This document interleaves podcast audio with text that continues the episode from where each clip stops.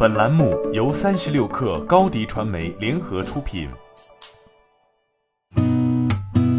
八点一刻，听互联网圈的新鲜事儿。今天是二零二零年三月六号，星期五。您好，我是金盛。海底捞股价昨天涨幅百分之六点四七，跑赢香港恒生指数。相较春节后港股首个交易日，海底捞股价至今累计涨幅为百分之十一点一。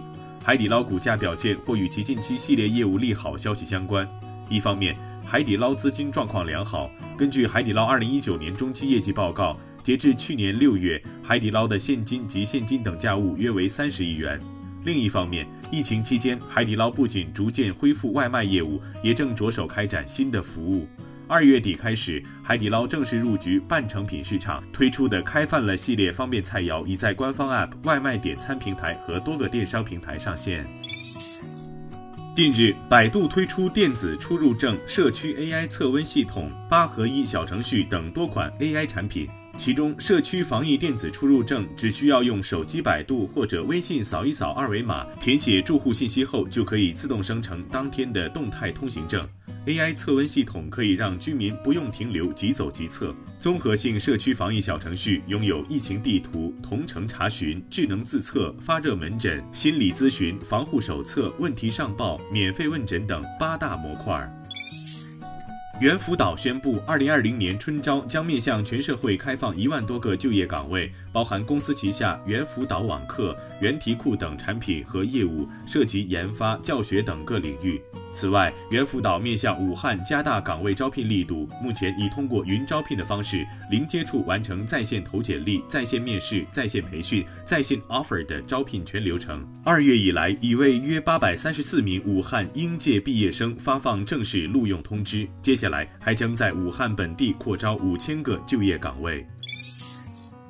在国家广播电视总局网络司的指导下，快手电商和快手扶贫发起百城县长直播助力的携手助农活动，邀请全国各地县长在快手直播间售卖当地特色农产品，并匹配粉丝一百万以上的快手主播连线助力。目前助农活动已帮助销售沃柑二十吨、蒙阴苹果三点四吨、砂糖橘一点八吨。本期助农活动还将在三月八号晚联动十一位县长直播间开展多链路直播。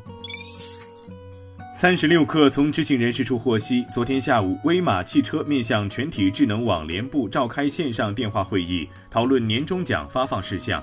HR 通过线上会议通知全体员工取消年终奖。此外，十三薪也被延后到今年六月发放。对此，威马汽车方面回复称，取消年终奖是因为公司目标没有完成，不仅仅是销量，还有其他考核指标。十三薪延后是受疫情影响，但会如数发放，每个月的工资也都是足额准时发放。小鹏汽车自动驾驶研发副总裁古俊丽已于日前离职。对此，小鹏汽车回应称，古俊丽是因个人发展及家庭原因向公司提出离职。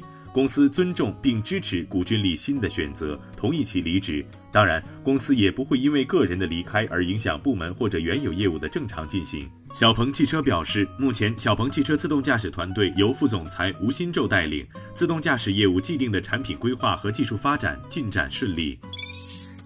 据国际篮联官网消息，受新冠肺炎疫情影响，国际篮联将推迟或取消部分赛事。其中，东京奥运会的三人篮球奥运会资格赛也被推迟。国际篮联三人篮球奥运会资格赛原计划于本月十八号至二十二号在印度班加罗尔举行，目前已确定将推迟举行。但由于本次资格赛必须在四月二十四号至二十六号在匈牙利布达佩斯举行的奥运会资格赛附加赛之前举行，因此国际篮联正在与国际奥委会进行沟通，将根据现实情况寻找最佳解决方案。东京奥运会将是三人篮球首次亮相奥运赛场。好，今天咱们就先聊到这儿。编辑崔彦东，我是金盛，八点一刻，咱们下周见。